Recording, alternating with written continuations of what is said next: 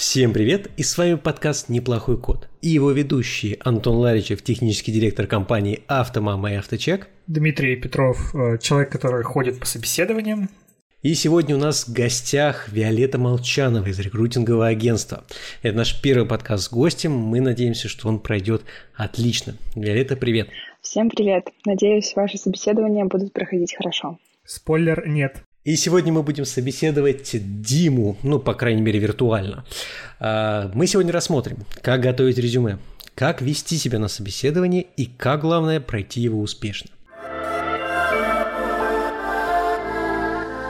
Представим такую ситуацию, что Дима у нас захочет сменить работу. Ну и взял, написал резюме. Ты же писал резюме? Э, ну, пару раз было, да. Но у меня есть одно, я его иногда заполняю. Вот, и, и открываю, закрываю, все. Вот, Дима открыл, закрыл резюме свое и разослал. Но сначала он перед тем, как разослал, думает, а как понять, что резюме качественное. Поэтому мы пригласили Виолетту, чтобы она смогла рассказать, как стороны рекрутинга выглядят наши бедные кандидаты, которые хотят попасть на вакансию джуна или медла. Мы не будем рассматривать более вакансии синьор там и сетевые и прочие. Ну, представим, что это вакансия джуниора медла и Дима, который отправляет резюме. Сначала он думает, как понять, что резюме качественно. Вот приходит резюме. Виолетта, вот когда ты... Вообще, сколько резюме ты разбираешь в день, в месяц, я не знаю? Вообще, я работаю немножко по-другому, да, так как я в агентстве, я, как правило, проактивно ищу кандидатов, но, тем не менее, бывают отклики на наши вакансии, и, а, честно скажу, бывает очень много нерелевантных резюме. Вот. То есть ты а, вот эта вот э, злая девочка, которая постоянно написывают и предлагают э, поговорить о чем-то. Да, это я. Абсолютно верно. Нахожу еще контакты людей и говорю, а вы не рассматриваете? Давайте все-таки, может быть, рассмотрим. Да. Иногда работает. Некоторые даже очень активно названивают, вот это вот прям беспокоит, я бы сказал. А вот когда тебе приходит резюме, как ты понимаешь, что оно качественное или нет? Что, что, что имеет в виду под несоответствием резюме, плохие резюме? Как, как бы ты их охарактеризовала? Ну, э, это релевантность вакансии, да, например. Кстати, в IT-сфере очень мало нерелевантных резюме. Мне кажется, IT-специалисты, они, наоборот, всегда все очень э, четко пишут и очень все лаконично. Иногда это настолько лаконично, что я вижу название компании, период, название позиции и в функционале – работы над проектами. ASP.NET. Все. Больше mm-hmm. ничего. Вот, и то есть если брать качественное резюме, я считаю, что это э, указание мест работы, э, там, периоды, название позиции, название компании и функционал. То есть если, допустим, разработчик работает в интеграторе системном, например, то у него, как правило, много проектов, и хорошее резюме — это когда указаны, например, э, там, все проекты, над которыми он работал, ну или большая часть, где указан стек, где указан его функционал, ну, максимально подробно. Ну, понятное дело, что это не какое-то огромное, просто описание какое-то огромное своего функционала на 10 листов, да, но главное просто указать максимально подробный стек, ну и именно все то, что делал разработчик. У тебя бывает встречаю резюме, которые там типа написаны, ну, у меня тут React, Angular, Vue, Svelte, короче, э, все намешано в одну кучу, и вроде кажется, что человек э, знает, но сразу видно, что он просто так напихал все эти термины. Дим, ты делал так? А, да, да, конечно. Если я видел хоть раз какой-то вещь, я пишу ее в резюме, ну, это же логично. Разве не надо так делать? Нет. Ну да, на самом деле, если шутки в сторону, ну, поначалу, когда я вот только-только вот прям искал, а, я в резюме старался ну, напихать все, потому что опыта особо не было. Ну что, я тут э, C-Sharp потрогал, там 1С, тут э, еще что-то. И вот это я все взял, как бы теги распихал, и вот, ну вот хоть кто-нибудь возьмите меня, пожалуйста. А, ну, когда уже там какое-то время поработал, уже ищешь повторно работу, то в этом случае ну, более точно пишу и теги оставляю только нужные. Ну, то есть убираю все лишнее, чтобы не быть похожим на какого-то чувака, который просто собирает все возможные технологии воедино и пытается сделать какого-то трансформера. Да, Вилет, тебя настораживают такие резюме? Где куча всего. На самом ага. деле я таких за где-то полтора года работы именно в IT-рекрутменте видела, ну, раз, наверное, 10. Как правило, это были специалисты, которые решили резко войти в IT и там прошли какие-нибудь курсы и решили напихать просто все то, что они где-то читали, когда-то смотрели какие-то видео. Кстати, вот по поводу курсов, вообще какое отношение к курсам обычно у IT-рекрутеров? Да, вот Дима, вот, например, э, прошел мои курсы, прошел мои курсы все, короче, получил все сертификаты на Udemy, да, получил все сертификаты, указываем. А, на самом деле, да, но э, есть разные ситуации. Бывает, когда специалист, он, допустим, работает в одной компании, в другой компании и параллельно где-то в конце резюме, ну, если мы берем, допустим, шаблон из HeadHunter, он указывает, что он прошел э, такой курс и такой курс. Да, это, как правило, хорошо, это здорово, это показывает то, что специалист э, там, является разработчиком, у которого хобби — это программирование, что бывает часто, да, что он не просто работает 40 часов в неделю, но еще и свою экспертизу повышает. Но а, Наверное, я не знаю, насколько это будет релевантной ситуации, но бывают люди, так называемые IT-вайтишники, да, которые эм, просто прошли курсы, не буду сейчас да, называть э, компании, вот, но прошли какие-то определенные курсы, за которые заплатили деньги и пытаются войти в новую профессию.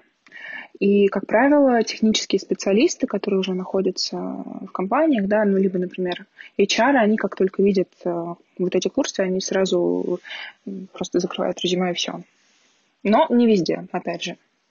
А как им быть? Вот они заплатили там 120 тысяч за год обучения какой-нибудь. Потратили время, знаний, конечно, получили какие-то, но немного. Что им делать дальше? Как правило, в таких э, ситуациях люди ищут стажировки. Я знаю, что бывают даже оплачиваемые стажировки, когда берут интернов, и можно потом ну, остаться в компании и прекрасно себя чувствовать, развиваться. Но я думаю, что в более серьезных компаниях там э, не всегда такая история работает. О, ну, как мне кажется, опять же, не могу быть уверен, но э, очень часто таких людей берут в именно э, аутсорсовые компании, потому что они чаще набирают новичков, они их э, могут растить, но опять же, все равно порог входа туда, он может быть э, немного выше, чем э, просто пройти курс. То есть это нужно пройти курс и на самом деле еще что-то поделать, чтобы вообще понимать, что все равно там есть какой-то отсев. А, вроде как кандидатов сейчас очень много приходит, и вот как бы они еще могут что-то выбирать.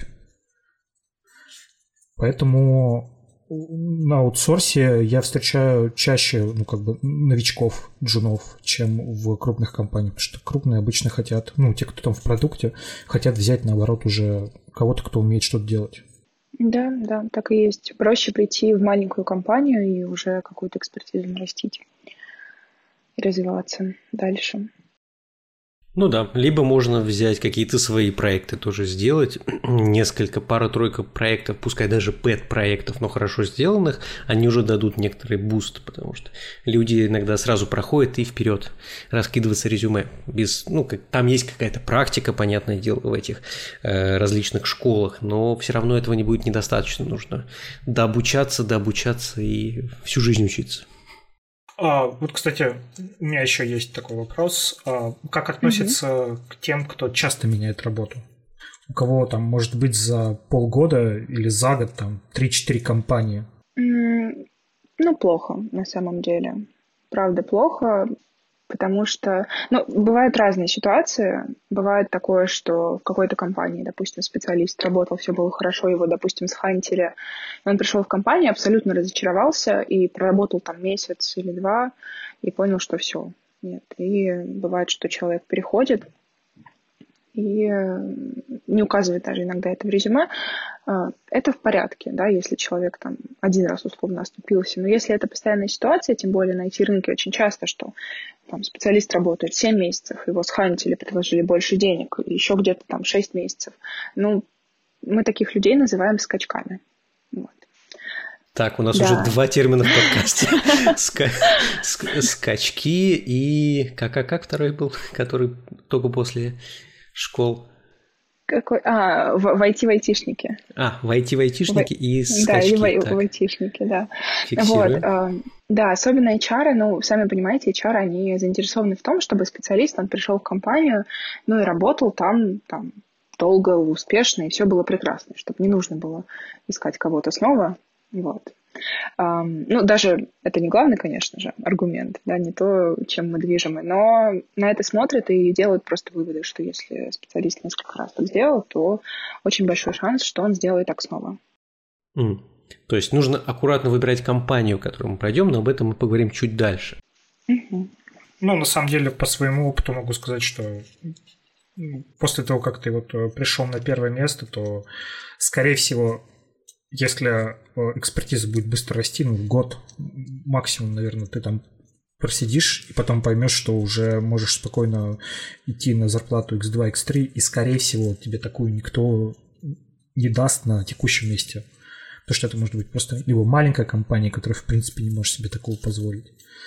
И поэтому обычно новички очень быстро меняют э, работы. То есть он приходит, год отработал, ушел, еще там год-полтора отработал, опять ушел.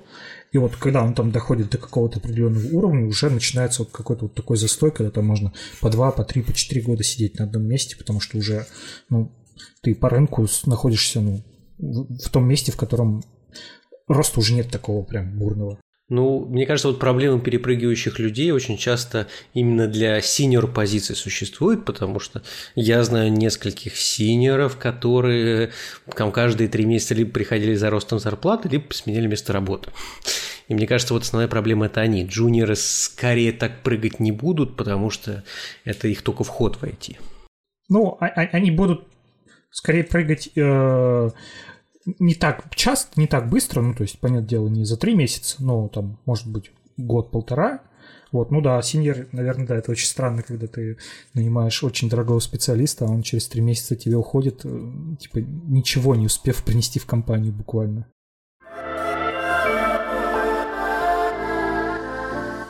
Хорошо. Представим, что все-таки резюме как-то описали, где работает, а вообще насколько отличается это резюме для, для позиции джуниора, middle и синьора, например, и на что в первую очередь вот эта разница смотрит HR? Я думаю, что если это джуниор-специалист, то, понятное дело, ну, окей, джунами мы называем кого, у кого там до двух, может быть, лет опыта, хотя зависит, да, все-таки от экспертизы. Mm-hmm мы смотрим на название компании, потому что иногда бывает специалист работает в какой-то ну, суперизвестной компании, и, понятное дело, его там год э, и два месяца, они будут намного интереснее, чем, там, не знаю, два года в какой-нибудь непонятной компании. Но, опять же, мы смотрим на проекты, мы смотрим на то, как вообще подробно оформлено резюме, смотрим на переходы, смотрим на какие-то перерывы, были ли они, например, у специалиста. Вот. И вообще, как правило, да, мы ищем, если мы работаем с какими-то работными сайтами, например, HeadHunter, то мы ищем всегда по э, ключевым словам, вот, по тем же тегам, э, по каким-то там э, технологиям. Вот. Поэтому... А по зарплатным ожиданиям, кстати, нет какого-то фильтра? У меня, кстати, нет. Ну, я просто работаю в агентстве, поэтому как бы у меня специфика немножко другая, да, я просто на стороне кандидата больше, то есть у меня есть заказчик, да, и если я понимаю, что есть хороший кандидат, и он хочет, допустим, судить а, более интересные деньги для себя, я могу в этом помочь. Да, конечно, есть бюджеты, как и в компаниях, так и нам дает заказчик бюджет. Вот. Но, как правило, лично я не смотрю. Но я думаю, что если бы я была бы внутренним HR, то я бы, наверное, смотрела на то, что указано. Чтобы примерно понимать вообще, какой уровень специалиста. А те, которые вообще не ставят ожидаемый уровень зарплаты, ведь там, на ХХ теоретически ты можешь это не поставить. Да, да, всегда можно позвонить, спросить. Хорошо. Итак, мы разместили резюме, учли какие-то вещи, э, и ждем, либо сами бегаем и ищем, что нам, что Диме делать как кандидату, который хочет устроиться на работу. Это зависит от ситуации, потому что э, бывают разные ситуации. Бывает такое, что, например, в IT-компании проект закрывается, и там финансирование упало, и все, нужно искать срочно новую работу, тогда, понятное дело, нужно быть проактивным. Но не стоит забывать, что у прекрасных IT-специалистов, да и в целом у, ну, как бы на IT-специалистов э, достаточно большой сейчас спрос. Вот, поэтому я думаю, что если просто даже выложить э, резюме на HeadHunter тот же, то отклики уже от работодателей, они придут сами. Но ситуации бывают разные. Я бы тут, наверное, высказался в то, что если вы джуниор, скорее всего, такого не будет. Ну, то есть, если особенно mm-hmm. у вас вообще нет опыта работы.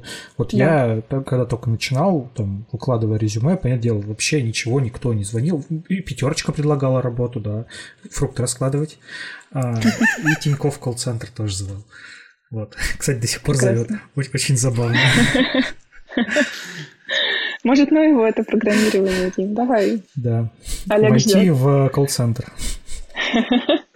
Да. А так, на самом деле, если действительно у вас есть какая-то цель а, ну, взять и поменять работу, то нужно же понимать, что есть, наверное, какие-то компании лично для вас, куда хочется сделать какой-то research и попробовать проявить инициативу самому. Ну и, к слову, когда уже после я искал другое место, а, мне было достаточно, да, выложить резюме. Это и я устал, мне очень много писали.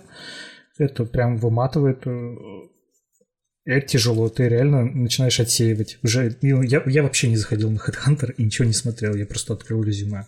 Uh-huh. Но это уже на совершенно как бы другие зарплатные ожидания, там и с опытом работы 5 лет, по сути. Кстати, есть еще один вариант. Бывают ситуации, когда специалист просто, ну, его целом все устраивает, он хочет промониторить рынок, понять, достаточно ли ему платят, э, э, то... Или, например, есть какие-то компании, вот куда специалист хочет целенаправленно пойти, не знаю, нравится ему там э, X5 Retail Group или там тот же Тиньков, и он может открыть резюме и сделать его доступным только по ссылке и откликаться самому, то есть его не будет видеть весь рынок, его не будут видеть агентства, какие-то работодатели, прочие, да, то есть его резюме видят только те, кого он, кому он отправил его. А вот, кстати, когда откликается человек, что ему писать в сопроводительном письме, особенно если э, ну, не его нашли, а он целенаправленно идет в компанию. Во-первых, нужно ли как-то адаптировать резюме под эту компанию, а во-вторых, что писать, когда ты обращаешься в эту компанию?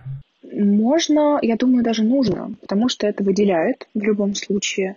А, можно посмотреть сайт компании, понять, что они делают, какие проекты, да, если это указано, например, в описании вакансии, и подумать, а, как свой опыт можно переложить на вот эту позицию. То есть, если есть что-то релевантное, например, не знаю, специалист занимался CRM-системами, и это, допустим, вакансия в IT-интеграторе в департаменте, который занимается CRM-системами. Да, если такой опыт был подобный, то можно это указать, что там в серии «Здравствуйте, заинтересовала ваша позиция», а, и кратко описать, что был подобный опыт. Думаю, что могу быть полезным. Угу. Ну, вот лично я тоже, когда э, отправлял резюме, если я видел какую-то вакансию и когда я читал, я понимал, что это очень близко для меня. Ну, то есть я работал там буквально с этим. А, я всегда дополнительно к резюме еще сопроводительно писал, прям конкретно расписывая то, что чем они предлагают заниматься, как я это делал там на предыдущем месте, на текущем. Вот. Ну и в этих случаях а, отклик от компании был чаще. То есть чаще смотрели и чаще приглашали на первичное какое-то интервью. А кроме HeadHunter, какие еще есть возможности у человека достучаться до компании или как те же рекрутеры ищут людей, кроме ХХ? Окей. Okay. А, кроме нашего любимого HeadHunter есть а, Хабр Карьера. Там тоже можно разместить а, сделать свой профиль, да, разместить свое небольшое резюме. Вот, но это больше как социальная сеть, наверное, потому что то, что ты есть на хаб карьере, не значит, что ты обязательно ищешь работу, и там даже можно указать, в поиске ты, не в поиске, открыт ли ты к чему-то. А если хочется попасть в определенную компанию, то можно зайти на сайт компании и написать на их общую почту. Потому что если, допустим, компания достаточно известная, есть супер интересная вакансия у них. Как правило, откликов на HeadHunter бывает много. Иногда тысячи. И сами понимаете, если у HR-специалиста отведено там несколько часов для работы именно над этой вакансией, то он может посмотреть э, там, три страницы специалистов, позвонить нескольким, и там все, уже пора бежать на собеседование или время для какой-то другой встречи.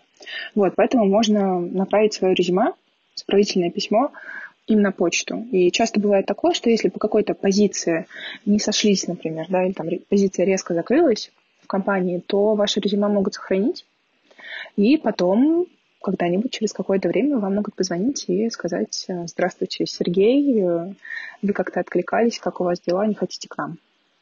Вот. И Круто. если, да, если мы говорим про рекрутеров, вариантов масса. А, можно даже кандидатов найти э, в комментариях видео на YouTube. Вот. Как правило, мы идем через рекомендации. Бывает такое, что мы пообщались с одним кандидатом, поняли, что ну, там, ему, например, не нравится эта позиция там, по стеку технологий или, например, по зарплатным ожиданиям мы немножко не сходимся во время телефонного разговора. Бывает такое, что я могу спросить, слушайте, а может быть, вы знаете кого-то? Позиция это классная, скажите кого-нибудь. И часто бывает такое, что советуют кого-то, и иногда специалист вообще не находится в активном поиске, вот, но бывает находим так. И часто бывает такое, что IT-специалистов приходится искать окольными путями через э, миллион человек по какой-то статье где-нибудь от 2007 года. Такое тоже бывает. Да, меня так по статьям на медиуме много раз пытались словить. Да, да. Меня так некоторые чары мучают и спрашивают, ну слей, пожалуйста, мне контактов, ну, пожалуйста, давай какого-нибудь C-Sharp-специалиста. Да-да. Да, и еще э, есть э, LinkedIn. Это такая социальная сеть. в России организация. Да, да, да, да. Ну, как бы, ну, если вы не в России, либо если вы умеете использовать VPN, там э, очень много IT-рекрутеров, и сейчас, правда, эта социальная сеть, она превращается в какой-то Facebook, потому что там постоянное противостояние между HR-ками э, и айтишниками, каждый из которых э, ругается друг на друга. Угу. А если говорить, например, про, э, допустим, отправили резюме, нашли компанию, и что, кроме того, что человек может сам описать резюме о своем опыте, лучше всего приложить к резюме? Какой-то, я не знаю, насколько релевантно как, иметь какое-то портфолио, но, например, если кто-то создавал там сайты, например, или в целом есть э, свои собственные проекты, которые в каком-то виде можно показать, то это тоже неплохой вариант. Но, как правило, резюме достаточно, иногда даже без сопроводительного письма. Но лучше с ним. Я, например, очень смотрю на GitHub. То есть, когда Кстати, присылает... точно, да.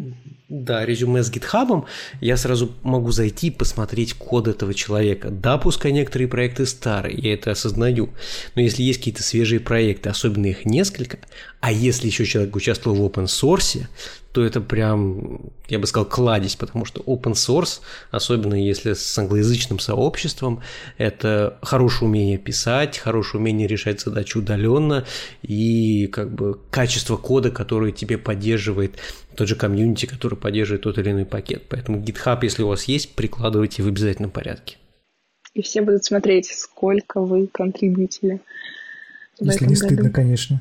А то там что-нибудь на PHP написано, и все. Как потом отмыться от этого.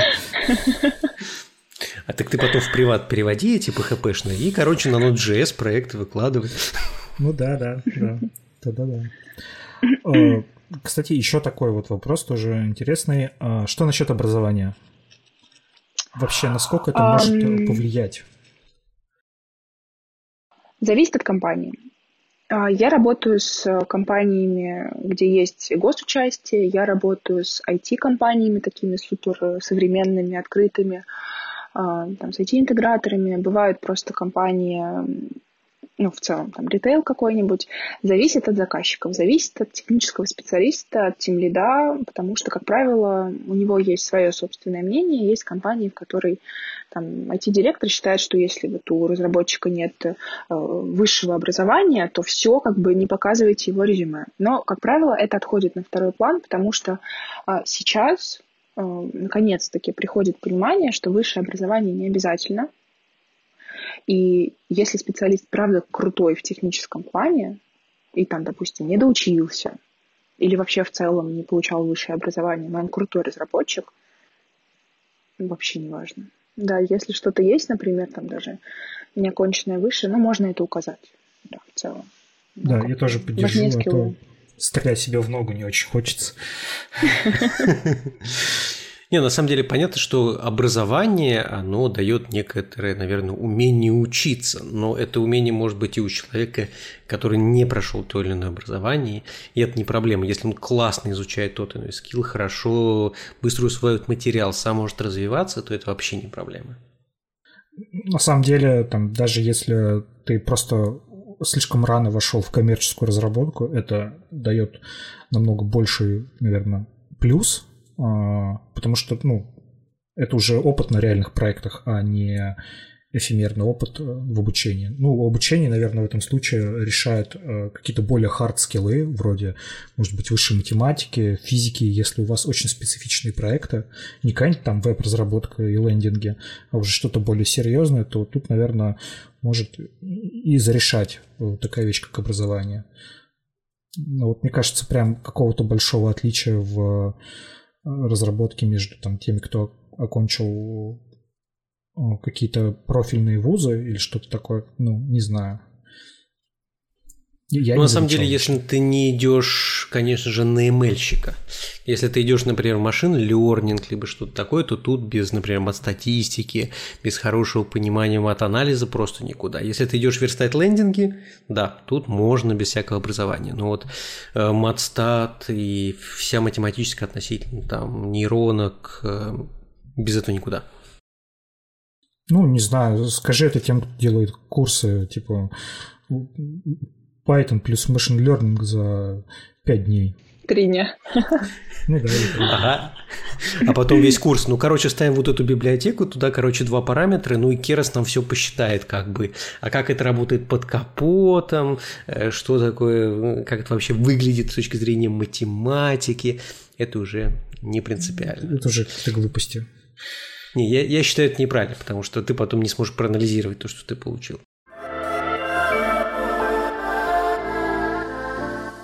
Хорошо. Итак, мы составили резюме, выбрали, куда разослать, откликнулись на резюме. К нам пришло N компаний. N компаний хочет себе хантить Диму.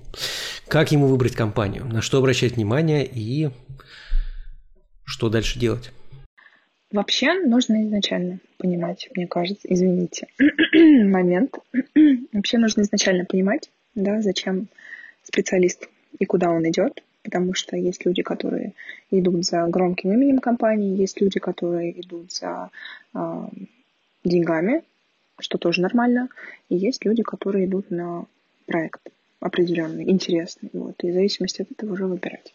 А вот на что э, обращать внимание в компании? Ну, понятно, что компании могут разные сферы быть, но есть ли какие-нибудь такие звоночки, которые скажут кандидату, что вот эту компанию, скорее всего, надо обойти стороной?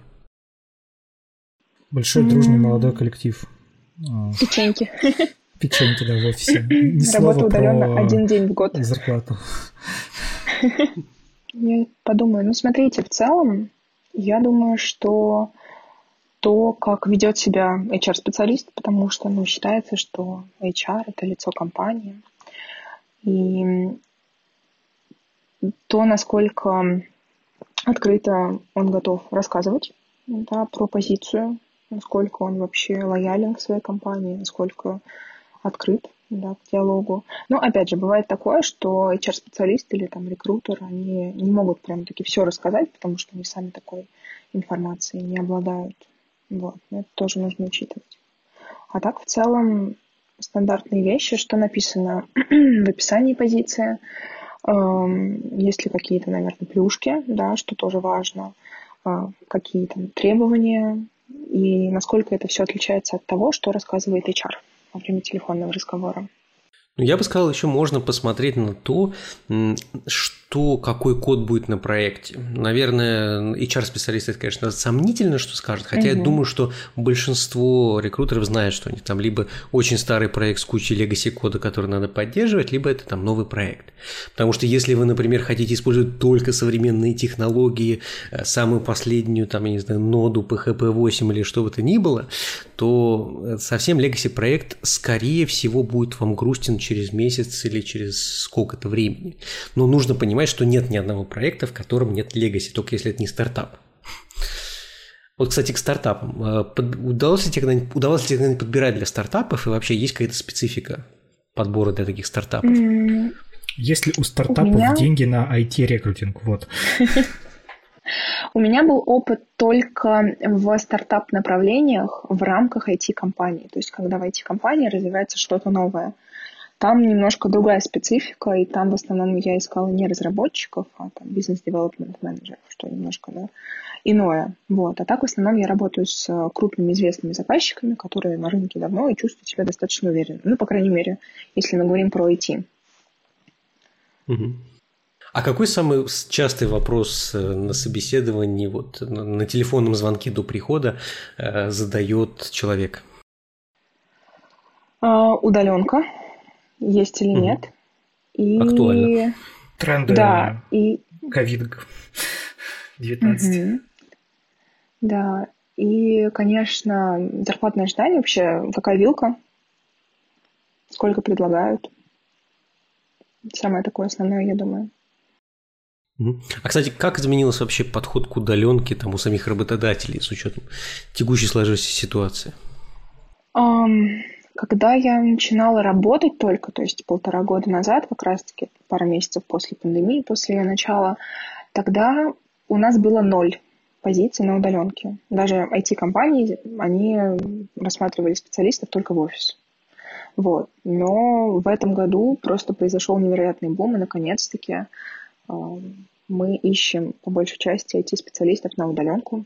То есть все перевернулось, и это прекрасно. Хорошо. Итак, мы выбрали, куда идти нам на собеседование.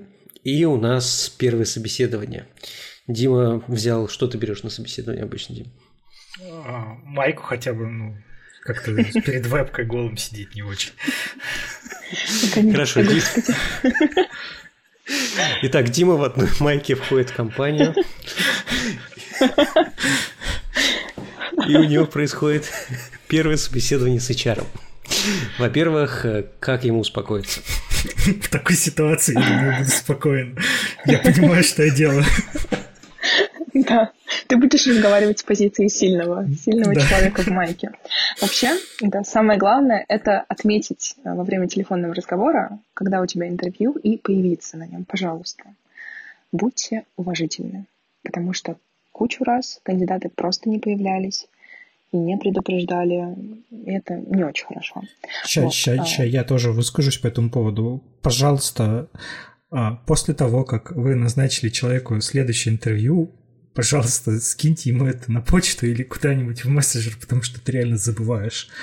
Вот э, с позиции человека, которого прям заспамили, ну, мне там по три, по четыре новых э, HR в день могло прийти. Э, я в какой-то момент сам начал уже вести календарик, было очень тяжело, потому что ну, я уже просто забывал, какие компании, кто там пришел, и, и э, там день, наверное, на пятый я просто начал уже отсеивать вообще всех тех, кто мне казался хоть чуть-чуть ну, не очень. Поэтому да. э, в этом случае вот мне нравились HR, которые после разговора э, дублировали информацию там в WhatsApp, в Telegram, э, на почту. И не очень нравились еще те, кто... Не нравились, а те, кто э, звонили сразу. Ну, то есть не писали, а сразу звонили и начинали вот разговор с позиции сильного. Вот, ну, это неудобно, потому что я в этот момент мог работать, я мог быть занят, ну, а люди названивают, ну, уже все-таки 21 как бы, год, а не 15 Я думаю, ты скажешь, они только в майке были с позиции сильного. Ну, не видел их, не видел. Не знаю. Может и без. Хочу сказать защиту HR-специалистов. Сейчас э, идет действительно волна того, что HR сначала, ну, или рекрутеры э, стучатся куда-то в социальные сети, э, ну, не в социальные сети, там, в мессенджеры, да, э, но, как правило, это менее эффективно, потому что если, например, это какая-то горящая вакансия, то если я вижу резюме, если я вижу контакты, мне быстрее позвонить, за две минуты понять, подходит человек, хочет он, и будем ли мы дальше разговаривать. И да, это просто намного быстрее, чем если я напишу, если я, допустим, буду ждать ответ три дня, потом две недели. Ну, это просто медленно. Вот. Поэтому, да, я надеюсь, что мы все придем к какой-то золотой середине здесь. Не указывать телефон в контактах. Как вариант, да. Хотя у меня вот в HeadHunter точно было установлено, что желаемый способ связи почта. Да. Вот. Ну, почта, но еще было что-то указано, то есть явно подразумевалось, что не надо звонить. Да, а еще недавно я видела резюме IT-специалиста, когда ты ему звонишь, тебя переводят на Совкомбанк на отдел взыскания задолженностей. Это было как-то не очень. Но интересно, я посмеялась. А, интересно, как часто отвечают на звонки всякие ассистенты? Олеги? О боже. Да-да. О боже. Прошлая пятница — это час времени, когда я работала на позиции C-шарперов. И мне кажется, пять звонков подряд — это был ассистент Олег. Я была так рада на шестой раз поговорить с живым человеком, вы бы знали, это было просто невероятно.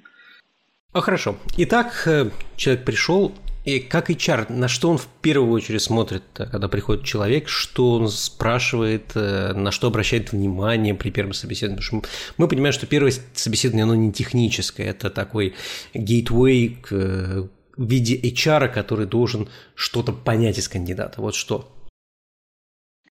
В целом, самое главное – это успокоиться, понять то, что специалист, HR-специалист, он такой же человек, как и вы. И ваша задача сделать так, чтобы все прошло хорошо. Также это его задача тоже, да, чтобы просто сложился приятный, комфортный разговор. Как правило, HR-специалисты просят рассказать о себе, а, рассказать про опыт, про компании. Им важно причины, да, им важны причины перехода из прошлых мест работы. Да, то есть они на это обращают внимание. Не было ли такого, что специалист отработал где-то 7 месяцев, ушел внезапно в никуда, да, то есть он ушел просто не на новое место работы, а просто в никуда. Да, как правило, за этим может э, что-то крыться. Например, э, не знаю, PHP-девелопер разругался с э, продуктом, хлопнул дверью, разбил вазу и, и ушел по соглашению сторон или по статье. Вот, такое тоже бывает.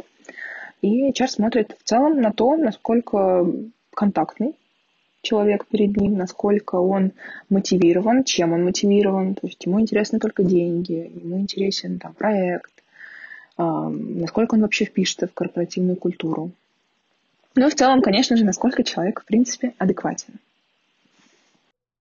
Вот а, что, заключается да, адекватность-то? Что такое адекватность? Ну, типа, я в маке пришел, это как с позиции адекватности. Чистая майка или грязная? Чистая обувь или грязная? Это важно. Ну, на самом деле, просто а, бывают э, специалисты, которые, а, ну, видно то, что они очень эм, настороженно относятся к миру, и иногда это немножко граничит, ну, с каким-то, ну, не с безумием, но с чем-то вот таким чем-то похожим на то. Вот. Э, нужно просто посмотреть, насколько он действительно впишется в корпоративную культуру, насколько он э, потенциально может сработаться с э, прямым руководителем, потому что это же тоже важно, личностный аспект. Бывают люди, которые, в принципе, ну, не сходятся характером. Вот. И да, у меня не так много историй с, со специалистами, которые там крайне неадекватно себя вели. Вот. Но в целом HR, да, это по сути такой барьер. И не нужно воспринимать его как какую-то там гору, которую нужно преодолеть э, всеми силами, да, HR это, ну, они не просто так существуют. Вот, они пытаются для своих э, харин-менеджеров подобрать лучших. А вот мы, кстати, периодически говорим то HR, то рекрутер, а чем они отличаются? А, допустим, моя история. Я работаю в агентстве. У меня нет какой-то одной компании, куда я ищу специалистов. То есть у меня есть ряд компаний-заказчиков, которые мне дают задачу найди мне, пожалуйста, PHP-разработчика, найди мне там IT-архитектора, найди мне C-шарпера, да, то есть это разные компании, и, соответственно, я нахожу специалистов и получаю за это, там, моя компания получает деньги, да, я получаю за это гонорар. Я рекрутер. Я, по сути дела, посредник между кандидатом и между бизнесом конкретной компании. То есть я такой мостик, который помогает а, сделать так, чтобы случился матч, да, если есть взаимный интерес. Вот. А если мы говорим про HR, то, как правило, внутри компании, допустим, не знаю, возьмем NVIDIA условно, да, есть HR-менеджер, он, как правило, занимается и подбором, и адаптацией, и какими-то там мероприятиями интересными да, для компании, обучением и развитием специалистов. Вот. Если компания большая, и у нее есть отдельный отдел, да, который занимается подбором, то там бывают рекрутеры, которые сопровождают эм, кандидатов э, с момента первого взаимодействия до устройства в компании. Потом как бы их условно внутри компании перехватывает HR. Вот. Ну, разные бывают специфики, но, как правило, когда я говорю рекрутер, я имею в виду человека, который просто за подбор отвечает. А как-нибудь отличается то, что можно говорить рекрутером и нельзя HR или наоборот? Да, потому что, как правило, а, рекрутеры, которые работают, э, ну, как бы, да, которые являются третьей стороной, они заинтересованы в том, чтобы специалист э, прошел в компанию, да, чтобы все случилось, чтобы все было хорошо, и, как правило, э, специалисты могут больше рассказывать рекрутерам, потому что они ну, с такой позиции друга даже выступают, ну, условно, да, компаньоны, то есть они вместе проходят через все этапы. Поэтому зачастую рекрутерам можно говорить про какие-то а, сложные ситуации. Бывает, что специалист не очень хорошо ушел, и кандидату и рекрутеру нужно вместе подумать, как немножечко это сгладить. То есть не наврать, что там причиной была семейное обстоятельство, когда он там, не знаю, убил своего руководителя, например, а, а просто придумать что-то. Да, вот, там придумать что-то такое, чтобы это было и правдой, ну и адекватно объясняло да, текущую ситуацию. Вот. А с, HR, э, с HR нужно быть осторожным, потому что иногда бывают такие приемы, когда HR-специалист особенно, например, если мы говорим про позиции высокого уровня, иногда а, HR-специалист пытается как-то очень расположить к себе кандидата, чтобы понять, а, как он вообще а, может или не может рассказать что-то негативное про свою компанию текущую или про прошлое. То есть, когда вы общаетесь с HR-специалистами, не стоит э, очень сильно ругать, вообще в целом ругать текущую свою компанию или какую-то компанию, в которой вы работали, потому что HR-специалисты, они принимают, как правило, на свой счет. И понимая, что специалист э, не очень лестно отзывается э, о прошлой компании, делают вывод, что если, допустим, он уйдет из текущей компании, то он будет также продолжать говорить гадости по рынку. Дима, ты говорил про нас гадости? Я нет, только хорошие. Про один из гадостей говорил. Хорошо, а теперь с позиции Димы. Вот э, что ты, Дим, спрашивал, когда ты приходил э, на первое собеседование с HR, какие вопросы тебя интересовали и что полезного ты смог вытащить?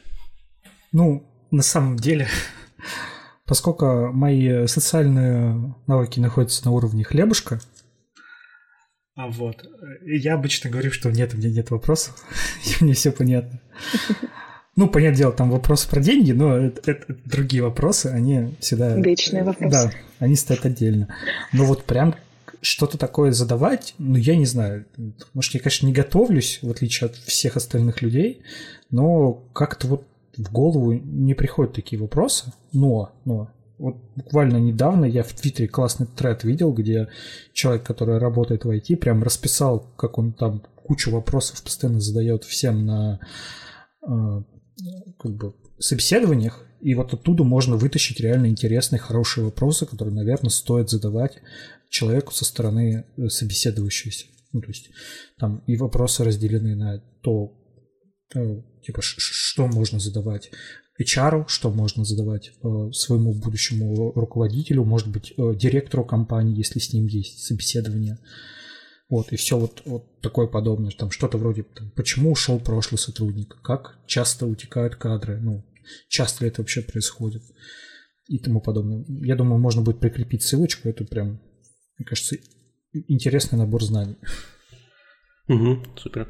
А вот если вернуться к деньгам, как вообще говорить про деньги с HR? Потому что, мне кажется, многие, э, особенно джуны, достаточно аккуратно как-то относятся к этому вопросу. Вот сколько я собеседовал людей, они там под конец как-то украдко, а, а, а тут вообще кормить будут?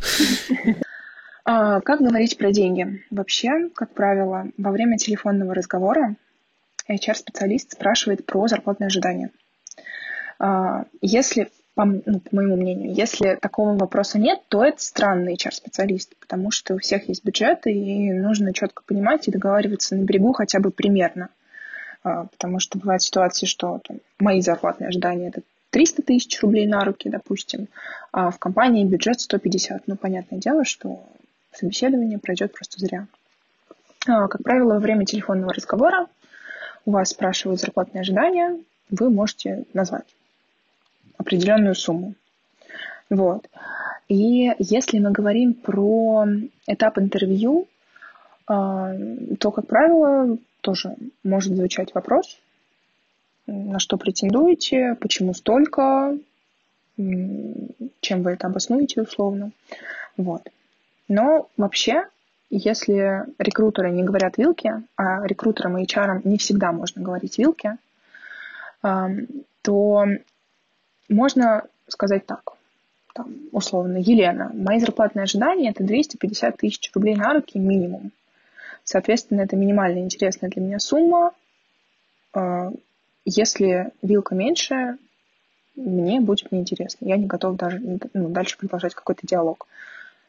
Мы Может, сходимся, мы не сходимся. Вот, ну, да, ладно, если мы говорим про... Я просто чаще работаю с синер-специалистами, поэтому я немножко уже, да, у меня тут профдеформация. Но если мы говорим про джуниор-специалистов, нужно просто для себя понять э, какие-то минимальные интересные деньги, да, которые нужны просто, чтобы жить, ездить на работу, есть и хорошо себя чувствовать, более-менее да, и я не вижу ничего плохого в том, чтобы во время телефонного разговора спросить, какие вообще на какую сумму да, можно претендовать.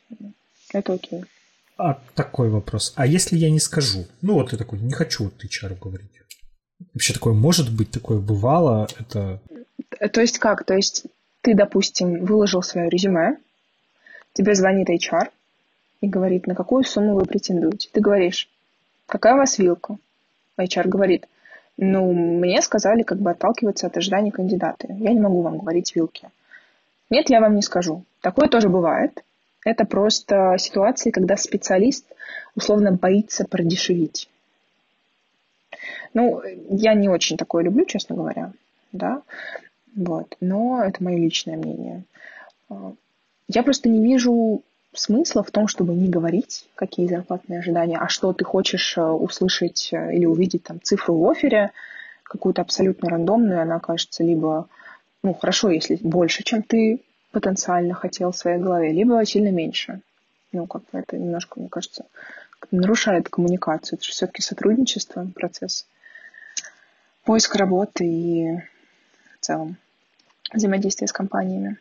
Да, я, я поддержу, потому что э, в чем штука, если вы согласитесь, например, на какую-то зарплату меньше, либо не скажете и получите в результате меньше, у вас же у самих будет э, потом неудовольствие от работы. Вы будете приходить каждый день на работу и думать, что-то мне тут мало платят, гады, тогда не буду я этот баг фиксить. И в комит напишу гадость. О, кстати, вот тоже э, интересный момент. Тема, связанная с э, у компаний бонусами всякими которые они могут предоставить. Ну, то есть у кого-то там есть э, ДМС, у кого-то есть а, фитнес, опять же, тот же, кто-то даже обеды оплачивает. А, вот, вообще, как часто на это смотрят те, кто приходят на должность.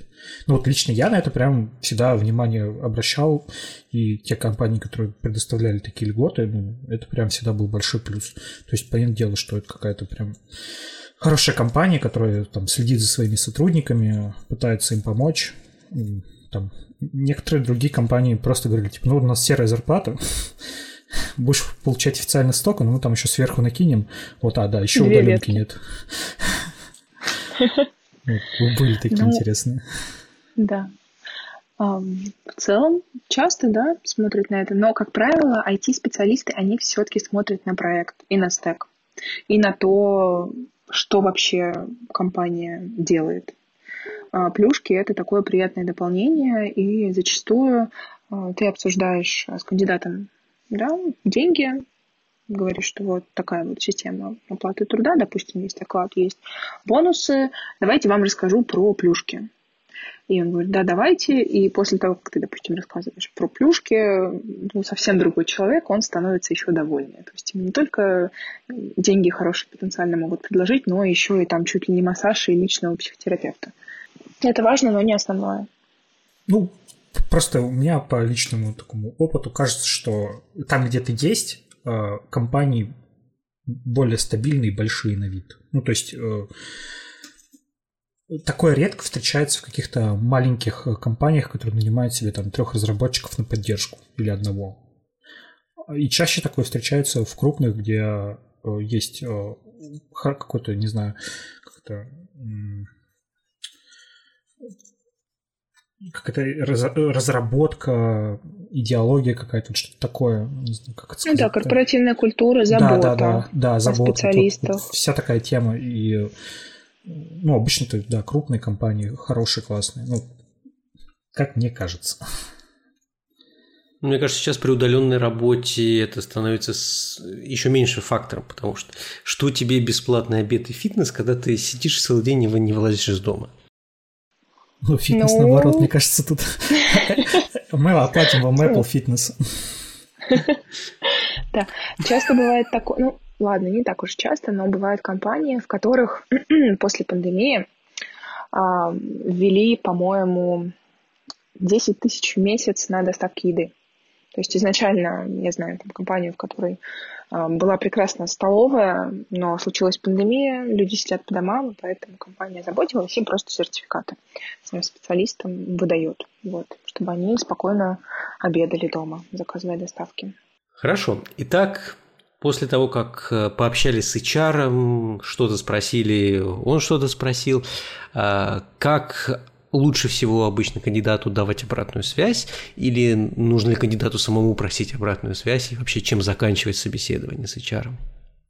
Вообще, а, вообще я хочу сказать еще про такой аспект вопросов HR-специалисту, потому что а, Дима сказал то, что он вопросы в принципе не задает, а я могу сказать то, что задавать вопросы важно.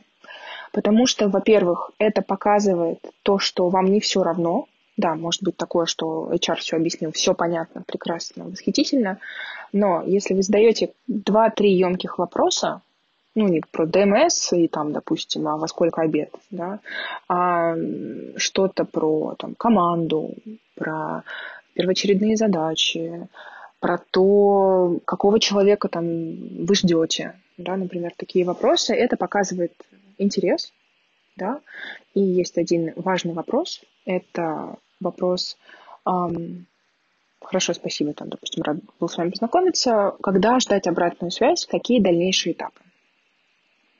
Когда вы говорите это HR-специалисту, вы показываете, что вам не все равно, что вам интересно, и что вы ожидаете дальнейших шагов. Вот. Вообще, я считаю, что обратную связь давать нужно. И нужно стараться давать ее почти всем, но Всегда есть это но. Если мы говорим про э, какие-то позиции, на которых очень большой, ну, условно, конкурс, да, или просто большое количество человек проходит отбор да, и собеседуется, то, например, э, это сделать сложнее. Вот. Например, в каких-то корпорациях э, есть такая практика, что делается просто рассылка на почту да, специалистам. Э, то, что вот, допустим, сделали приняли решение, да, мы сделали выбор в пользу другого кандидата, там рады были все равно с вами пообщаться, успехов, например. Вот. А, но бывает такое, когда просто кандидату говорят, что обратная связь будет на следующей неделе и пропадает на 10 лет.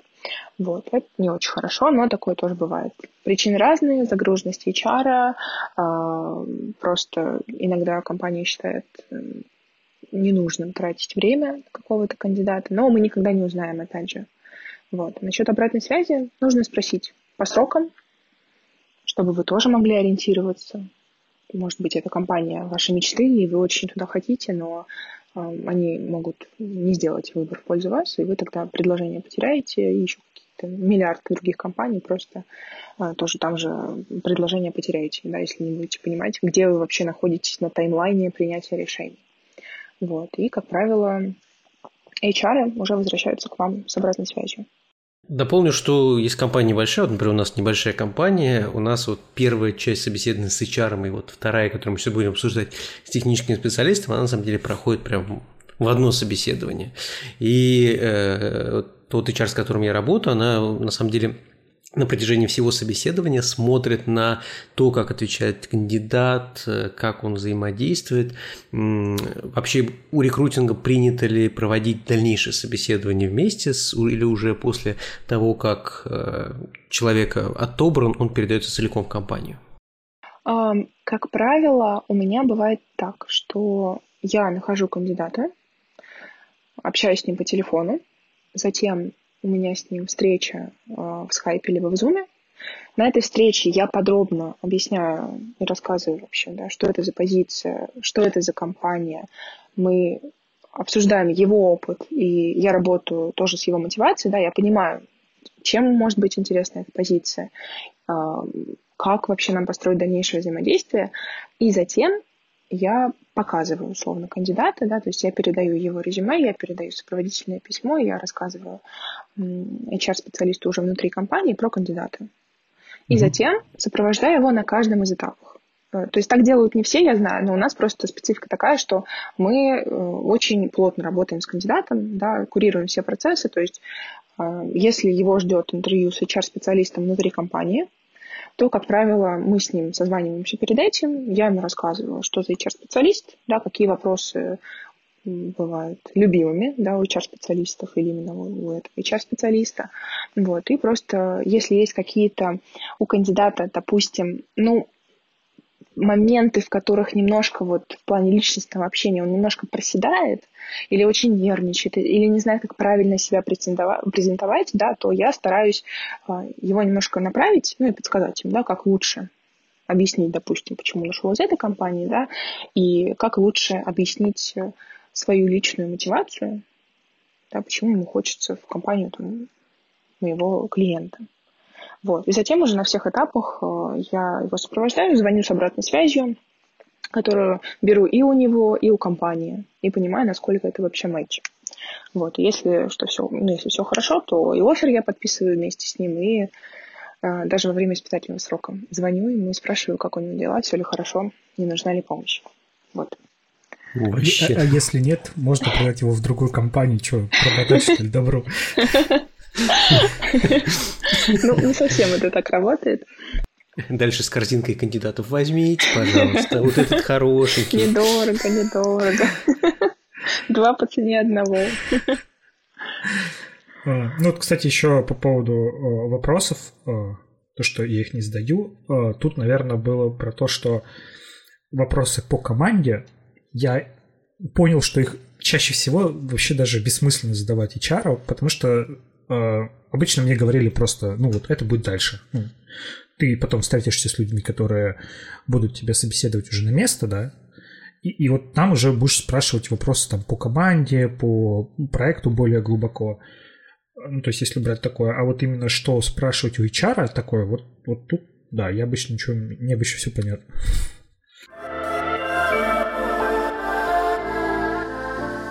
Хорошо. Прошли собеседование с HR, приходим на второе уже техническое собеседование, где, может быть, есть внутренний HR, ну, либо просто там team lead, senior, технический директор, все кто угодно, которые готовы пособеседовать уже технически. Дима, расскажи свои впечатления. Все 10 человек сидят в одной комнате и смотрят на тебя. А ты зато в майке. Молодец. Э, как вот по твоему опыту последних собеседований, что, насколько проходили легко технически, что часто тебя спрашивали вообще? Расскажи процесс. Если говорить про технический, то, допустим, то есть собеседование с HR мне уже давно, не знаю, может быть, у джунов это еще вызывает, у людей, которые вообще редко ходят на собеседование, какой-то мандраж, у меня никогда не вызывает мандраж, для меня это вообще уже какая-то такая об- об- об- обычная вещь. Происходит часто и э, обычно проходит легко. А вот техническое, да, собеседование это всегда приключение. Вот, как э, э огорчиться в себе и э, словить синдром самозванца просто на ровном месте. А, то, что вроде сидишь, есть такой прикольный, классный чувак, 5 лет опыта, и заваливаешься на вопросах, которые проходят там на первом уроке по Node.js. Ну а что ты повторял перед собеседованием? Что ты понял, что нужно точно знать перед тем, как приходишь? Во-первых, э, я думаю, что тут есть такая вещь, как опыт собеседований технических. Ну, то есть это какой-то свой особенный мир, в котором э, тебя постоянно спрашивают плюс-минус одни и те же вопросы, э, и э, ты пишешь код, и, и обычно его пишешь, может быть, даже на листочке в самых страшных случаях, а бывает в какой-нибудь э, веб-студии, в которой даже подсказок нет, и на самом деле это очень сильно выбивает из колеи, когда ты там привык сидеть в каком-нибудь э, VS-коде с кучей всего. А, вот. Э, во-вторых, э, это да, это, это стрёмно немножко, страшно. Э, я обычно волнуюсь всегда на собеседованиях. Э, сколько бы я их ни приходил, все равно процесс волнительный. Еще бывает, э, сидит много людей, и с этим еще тяжелее. То есть, ладно, там один на один, но бывали там собеседования, где сидело 3, 4, 5 человек. Ну, это прям вообще очень, очень странные моменты. Почему так происходит? Ну, волнуюсь, как будто на собеседовании, а? Кем вы видите себя через пять лет? Да. Вот, ну, а, по технической части так-то обычно все вот, сложно. Наверное, тут можно разделить еще на две половины технические собеседования. Это э, старого и нового формата. Старого это когда ты в офисе. Я сейчас такого не встречал ни разу. Вот за весь этот год, когда я был на собеседованиях, ни разу не было в офисе собеседований. Всегда удаленно. Поддержу, я тоже всех собеседовал только удаленно. Я, по-моему, даже отказывался от тех мест, где приглашали в офис на собеседование. Вот. И если брать удаленно, то тут всегда спрашивают, ну, теорию какую-то простую, самая там основа. Ну, я буду говорить про Node.js, потому что как бы это моя основа.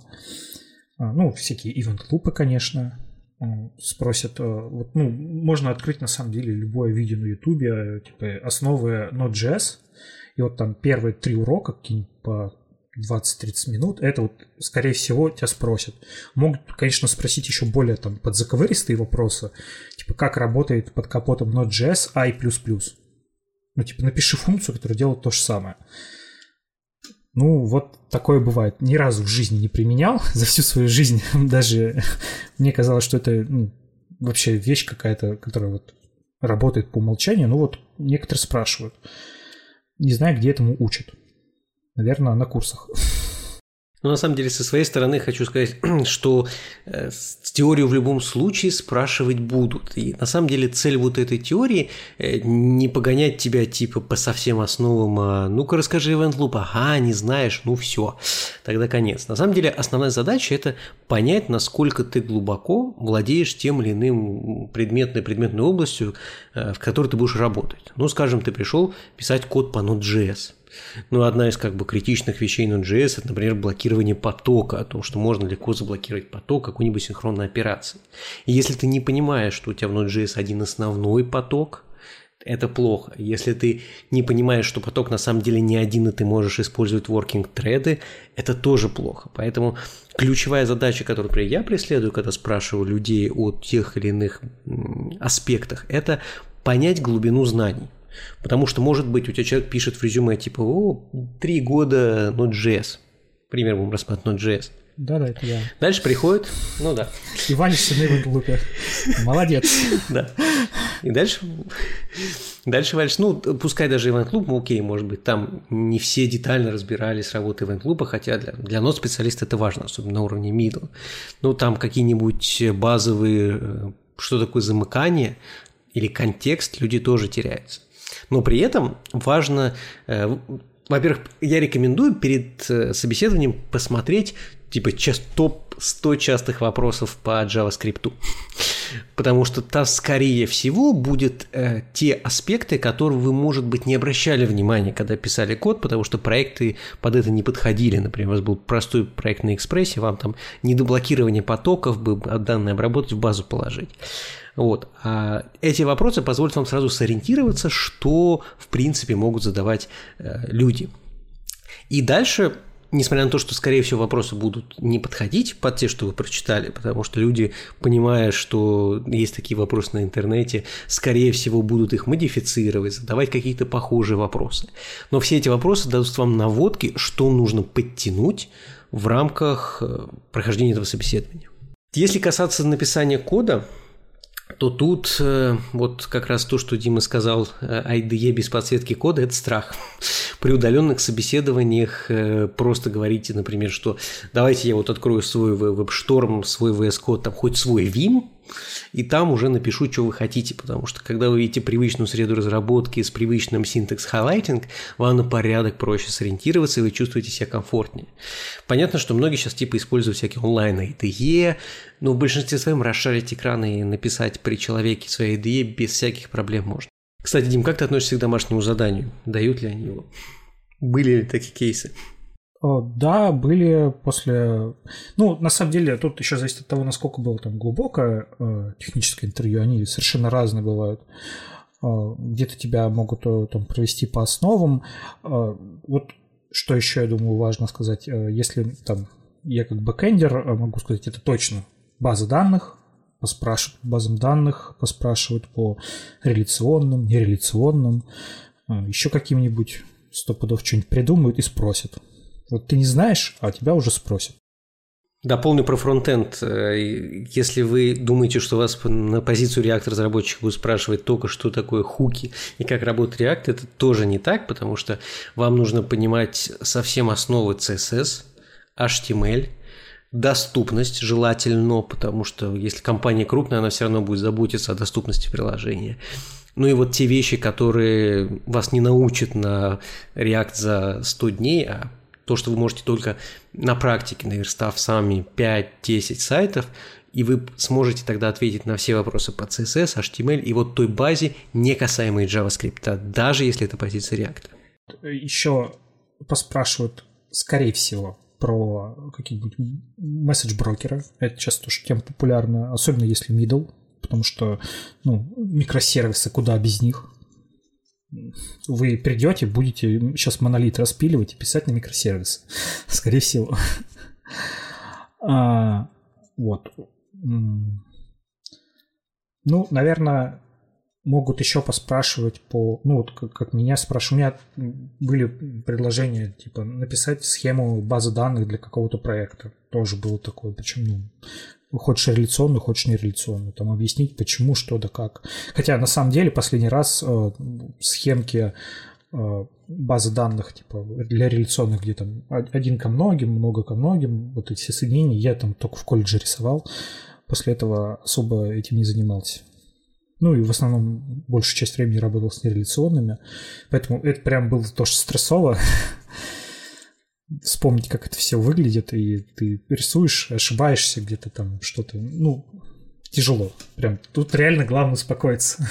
Но от собеседования к собеседованию все становится проще и легче. После какого-нибудь там шестого раза, когда тебя откажут, ты уже такой, ну ладно, вроде ничего страшного. И приходишь без майки. Сразу, да, мы берем вас. Пожалуйста, приходите, только с майкой. Да. Вот, а по поводу домашнего задания тоже интересная тема. А, мне кажется, это неплохой способ э, сесть и в спокойной обстановке написать код, как бы ты его решал. То, что в основном ты как разработчик, э, наверное, на работе не сидишь под пристальным вниманием двух человек и не пишешь при них код, если у вас, конечно, там не какое-нибудь хардкорное парное программирование. Вот, но все же ты там можешь подумать, посидеть, э, погуглить, скорее всего, поискать какие-то решения, поэтому там какое-нибудь задание написать, там, микросервис, ну или просто сервис, который что-то делает, не знаю, файлы складывает в базу данных и отдает их. Это прикольная тема, которая поможет понять вообще, как человек пишет код, как он пользуется, может, фреймворками или еще чем-то, что тоже важная тема. Сейчас там без фреймворков пишут только те, кто пишут фреймворки. Ну, на самом деле, э, у меня отношение к домашним заданиям двоякое, потому что, ну, с одной стороны, это штука, которая тебе может показать, как человек пишет код, но с другой стороны, у него есть GitHub, ты можешь там это посмотреть. С третьей стороны, вроде как это трата времени кандидата, потому что не все будут готовы, особенно если кандидат востребован, тратить время на то, чтобы написать какое-то домашнее задание. Но то, когда я понял, что это действительно полезно, это когда э, кандидат, особенно на позицию джуниор, ты сомневаешься по его знаниям, что у него познаний будет достаточно, и вот тогда можно дополнительно дать задание, чтобы снять как бы всякое сомнение относительно его знаний. Ну, опять-таки могут помочь это задание сделать, но в принципе, наверное, это будет бесполезно со стороны кандидата, потому что он тогда не сможет выполнять работу. Что еще мне понравилось на технических заданиях, когда я был на собеседованиях, заданиях, а, это на самом деле было прикольно, когда давали куски кода, а, причем боевого кода, и говорили, что не так. Найди ошибку. Мне кажется, тоже, ну, во-первых, оно а, немного проще, чем просто гонять по знаниям для, особенно там, допустим, человека, который уже там в продакшене какое-то время работает. А, вот, и позволяет а, увидеть вообще, как он работает с кодом, как он а, обрабатывает его. Ну, потому что там в некоторых случаях я видел совершенно страшный JS-код, который можно было заменить тремя строчками, и все бы работало. А там было 10, и при этом сломано. Я бы сказал посмотреть, как он будет делать в код-ревью. И насколько будет материться при этом. Согласен, да, вот код-ревью. Тоже, тоже довольно-таки интересный experience, и он не так давит, как э, когда тебе дают э, листочек и говорят, напиши сортировку. Или вот у тебя дан список э, объектов, вот сделай из них какую-то структуру. А, вот, структуры тоже частая вещь. Структуры данных спрашивают, и мне кажется, ну, не зря, потому что структура тоже важная вещь. Массивы, какие-то объекты. Вот это все нужно понимать. Мапы, хэши. С алгоритмами я немного сталкивался, но я просто в Яндекс не собеседовался, поэтому, наверное... Ну, мне кажется, алгоритмы в реальности на собеседованиях излишни. Если, ну, не берем Яндекс Google, да, где типа должно быть основы computer science, то алгоритмы не показывают реальные знания, которые ты будешь применять. Когда ты последний раз, там, не знаю, бинарное дерево балансировал. Ну, я даже не помню, когда я это делал за свои, там, 13 лет в IT, а уж тем более джуниор или middle 100% не будет с этим сталкиваться, если, конечно, не специфичная задача, которая там необходима, там, какие-то оптимизации или какие-то математические задачи. Ну да, если у вас обычная веб-разработка, там сайтик с базой данных и каким-то еще набором функций, то, мне кажется, это во многом излишне. излишне. Но, а, конечно, не знаю, знать а, сложность алгоритмов, мне кажется, кстати, очень полезно. Вот это вот ON, OLOG, хотя бы понимать, как это работает, потому что, ну, ты напишешь функцию, которая там, не знаю, вытаскивает какие-то данные из массива, и ну, где-то их потом обрабатывает для чего-то. И пока у тебя там 100 элементов, ну, конечно, оно работает у тебя быстро. А, но потом выяснится, что у тебя на продакшн прилетает этот массив уже там из миллиона элементов, и все встало. Ну, потому что там ты, допустим, просто не подумал о том, что оно может расти, и у тебя а, твой поиск по этому массиву будет слишком долгим. Хотя можно было использовать какую-нибудь ту же структуру в виде объекта, в виде дикшенери. Вот. Это такие вот, ну, для медла, мне кажется, это важное понимание того, как ты будешь работать с такими вещами, то есть понимание сложности алгоритмов. Сто процентов. Потому что нужно оценивать код, насколько он написан оптимально или нет. Для джунов, я думаю, это, да, может быть излишне. Как плюс это хорошо, но, кажется, не обязательно. А тогда, если уж говорить про junior и middle, э, как вы можете разделить там, с точки зрения HR и с точки зрения кандидата э, те компетенции, которые должны быть у человека на позиции junior, middle, senior? Какие-то отличительные? На самом деле это зависит все от позиции. Как правило, ну, у меня, по крайней мере, у меня нет какой-то четкой задачи, чтобы я нашла э, middle C-Sharp разработчика, и если это будет junior, либо senior, они не подойдут. Как правило, просто я ищу C-Sharp разработчиков, и ну, есть такая ситуация, что в какой-то компании ты, можешь, ты можешь быть сеньором, но ты придешь в новую компанию, и ты еле-еле дотянешь до middle специалиста. И проблема как бы может быть не, ско, ну, не столько в тебе, там, в тебе, а проблема просто в том, какие ты задачи делал или не делал. Поэтому, когда я общаюсь с кандидатами, я просто пытаюсь сопоставить, да, какого специалиста ждут. И если, допустим, а, компания ищет не полностью готового сформированного разработчика, который там может, условно, все сам, и какая-то помощь ему почти что не нужна. А, например, компания готова рассмотреть джуна, который... Ну, и один такой момент, смотрите, джунами для меня, по крайней мере, да, в моей голове являются люди, ну, примерно там, может быть, имеющие года полтора опыта, ну, то есть от нуля до полутора. Вот. Конечно, нужно смотреть на экспертизу, но в основном я просто общаюсь с ним насчет его проектов, да, рассказываю про то, что ждет его в компании. И бывает такое, что я даже у него спрашиваю, там, как ты думаешь, э, насколько там твоей экспертизы хватит, насколько тебе интересно.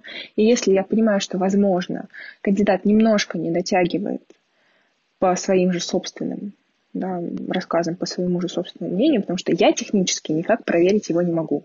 И как бы HR и рекрутеры не должны это делать в целом. То есть задача проверять э, специалиста на то, насколько он подходит технически, это задача там, его руководителя да, потенциального.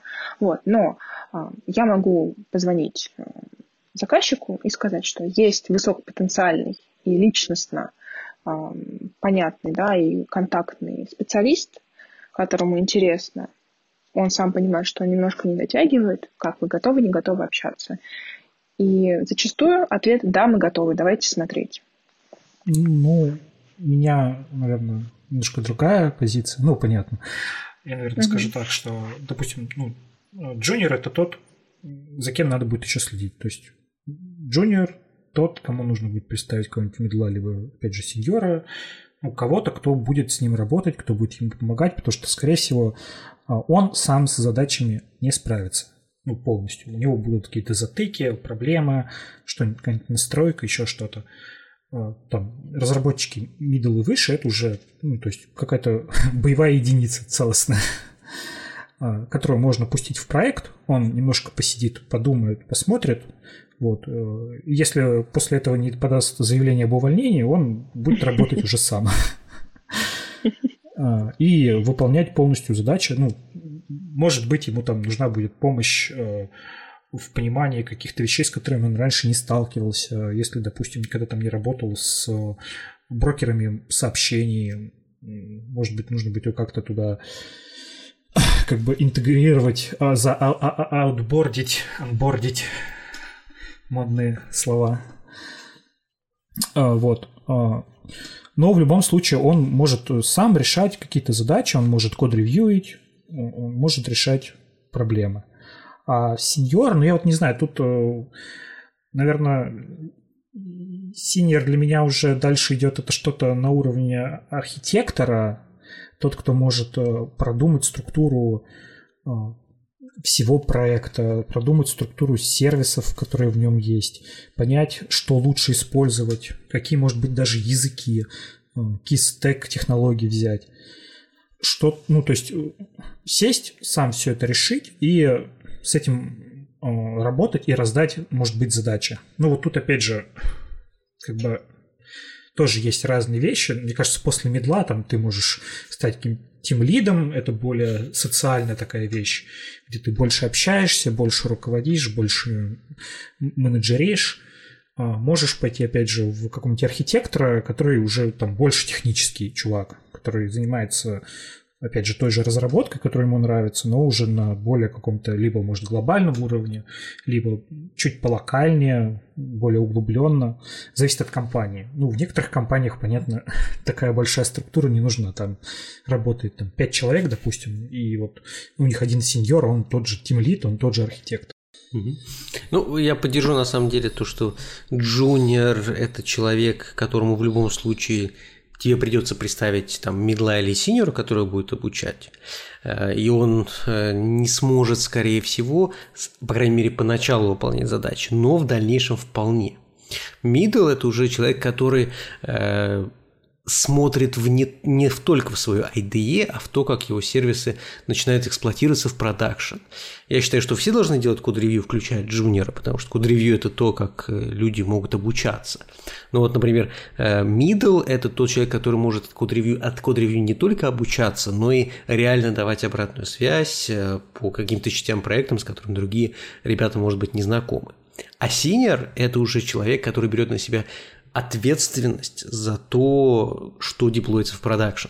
То есть в моем понимании, если выкачан релиз, э, есть там senior ответственный, он понимает, что мы выкатили, какие, как по работать на продакшене, что показывает мониторинг, сколько ошибок у нас пришло в тот же rollbar или sentry, э, что мы будем делать дальше, как у нас будет инфраструктура функционировать, если у нас упадет два микросервиса и так далее. При этом понятно, что в крупных компаниях он может не выполнять задачи архитектора, потому что там есть архитектор или сетевой ЦРУ, который принимает решения о архитектуре, но, по крайней мере, локальные какие-то вещи в рамках кода он действительно может принимать решения. Это, может быть, даже если не стек, то, по крайней мере, затаскивание новых библиотек, которые будут использоваться и так далее.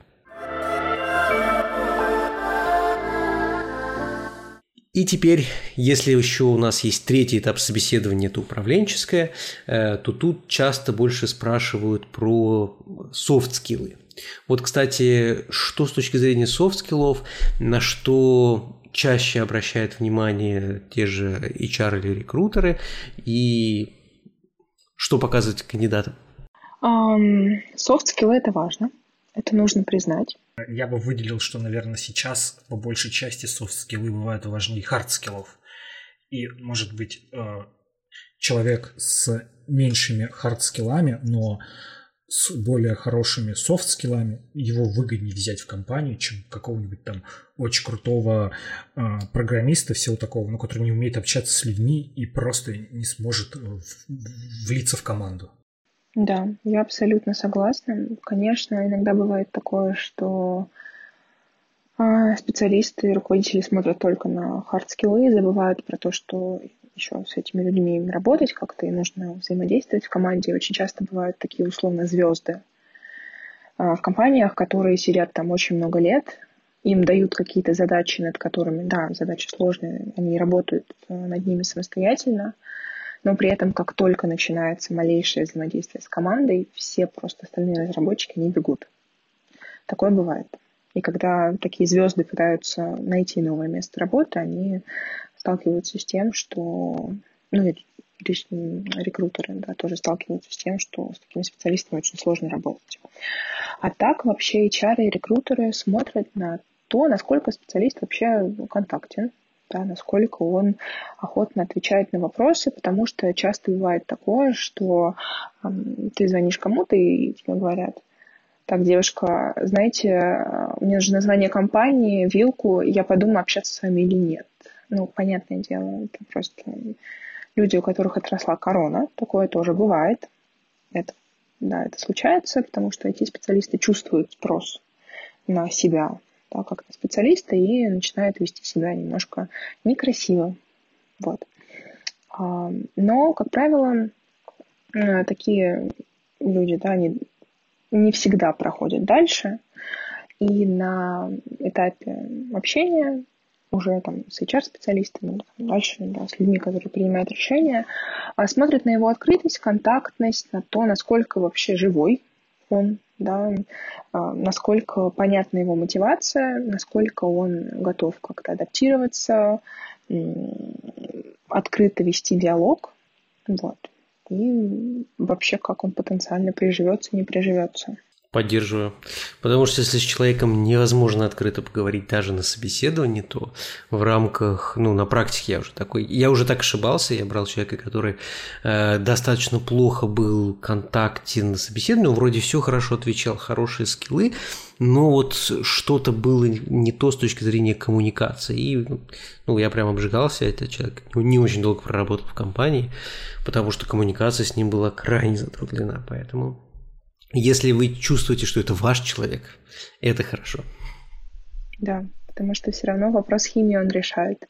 Потому что, как правило, если специалист идет к хорошему руководителю, а не просто за там, деньгами или за названием компании, а идет к руководителю, с которым химия действительно сложилась, то он работает дольше, счастливее, и коммуникация проходит отлично. Вот, что важно. Дима, ты был счастлив работой у меня? Был, был. Если бы не 1С, был бы и дальше счастлив. Всегда есть вот это вот «но». Да.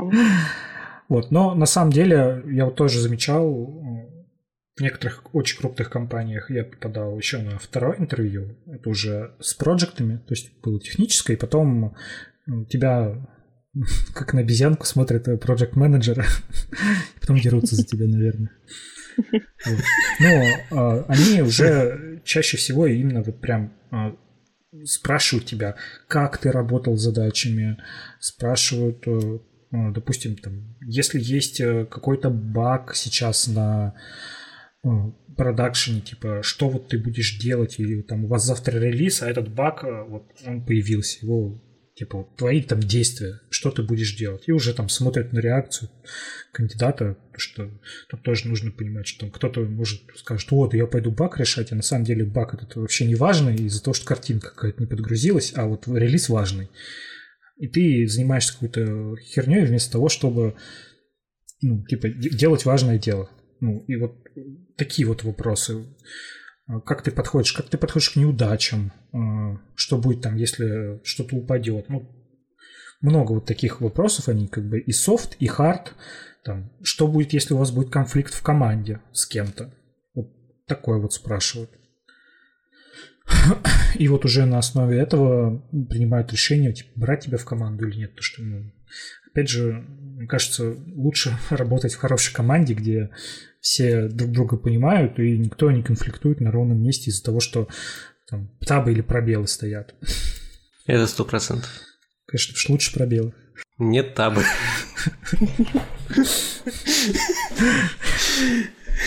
Понятно, почему ты ушел, Дима.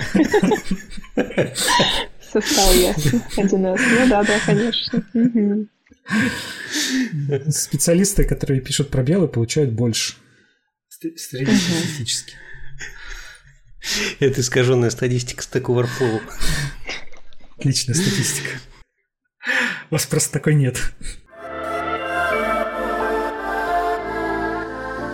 Допустим, все собеседования успешно пройдены, и осталось только поговорить о деньгах и работе в компаниях. Как торговаться?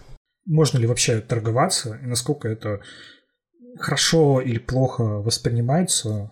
Ну, по опыту, по опыту могу сказать то, что, как правило, например, разработчики, они торгуются меньше. Как правило, они просто берут и выбирают офер, где больше денег, например.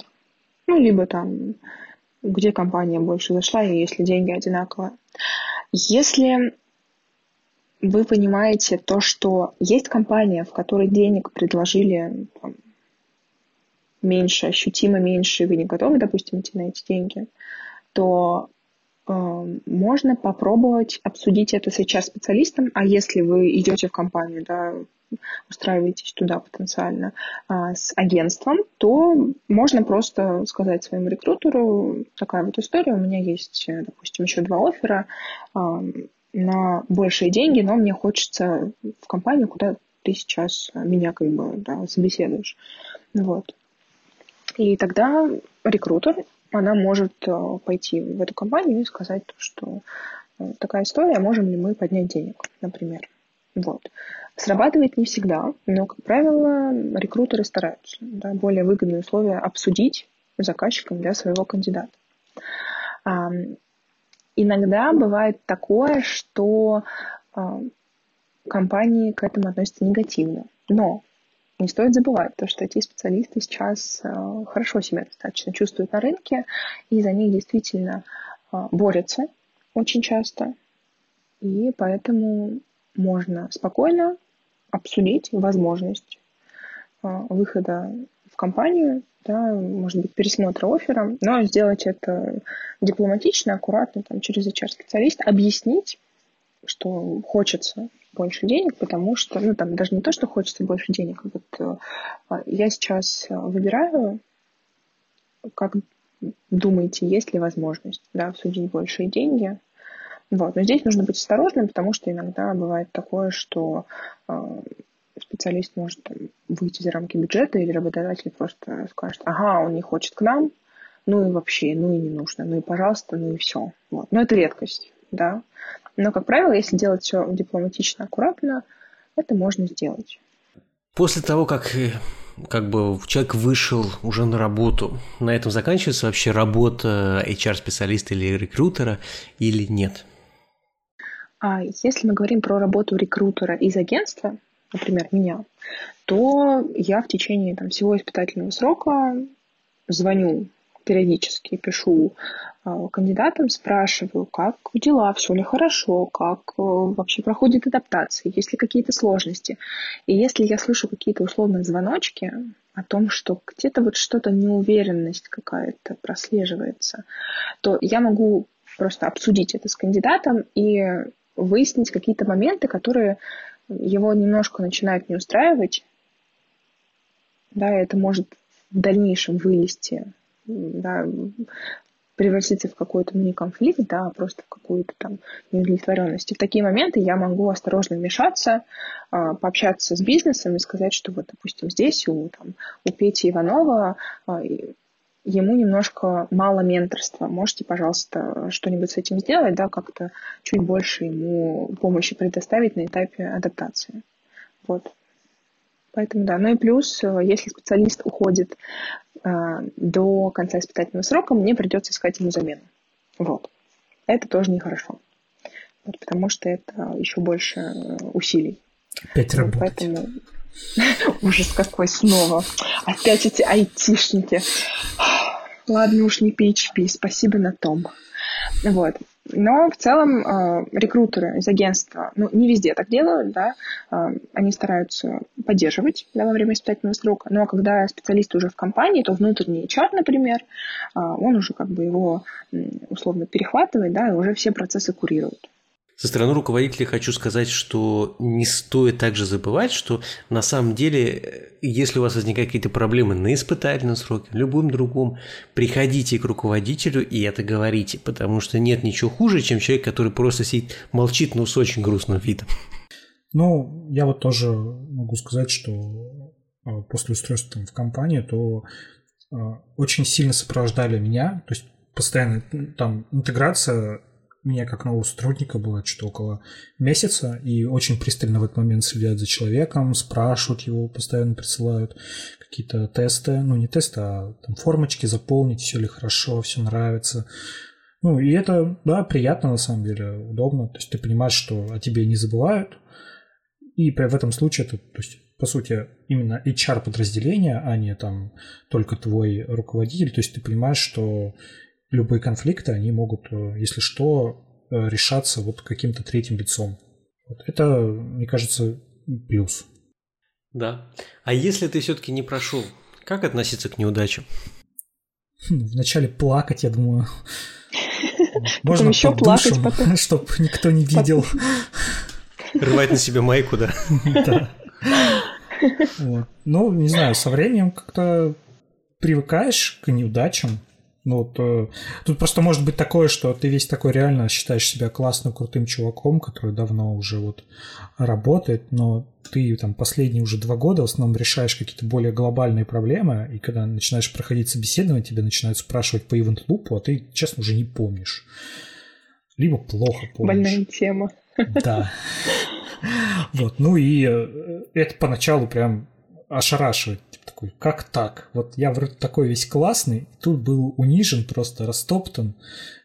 И тем ли я занимаюсь вообще? Может, и вправду пойти, не знаю, овощи раскладывать на ну, в пятерочке? Но э, на самом деле со временем понимаешь, что ну, просто не, невозможно помнить все. И навык прохождения собеседований тоже навык. Есть целые отдельные книги, в которых пишут, как правильно проходить технические собеседования, потому что это тоже ну, далеко не всегда простая вещь. И требует более специфических знаний, которые ты можешь, ну, типа, просто не помнить в один момент все.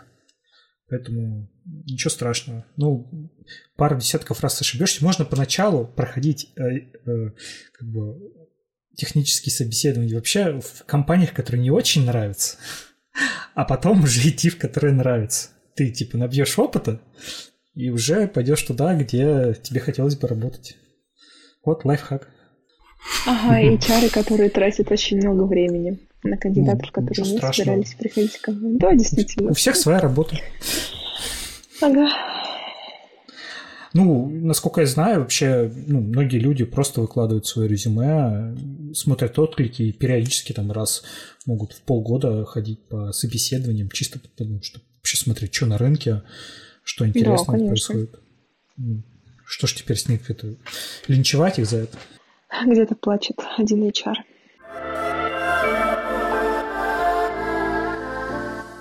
Ну что же, на этой грустной ноте предлагаю подвести итог. Не расстраивайте HR.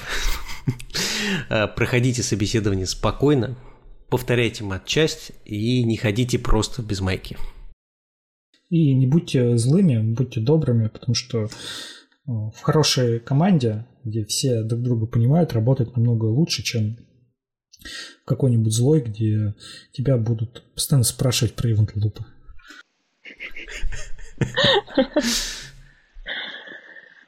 Ну что же, с вами был подкаст «Неплохой код».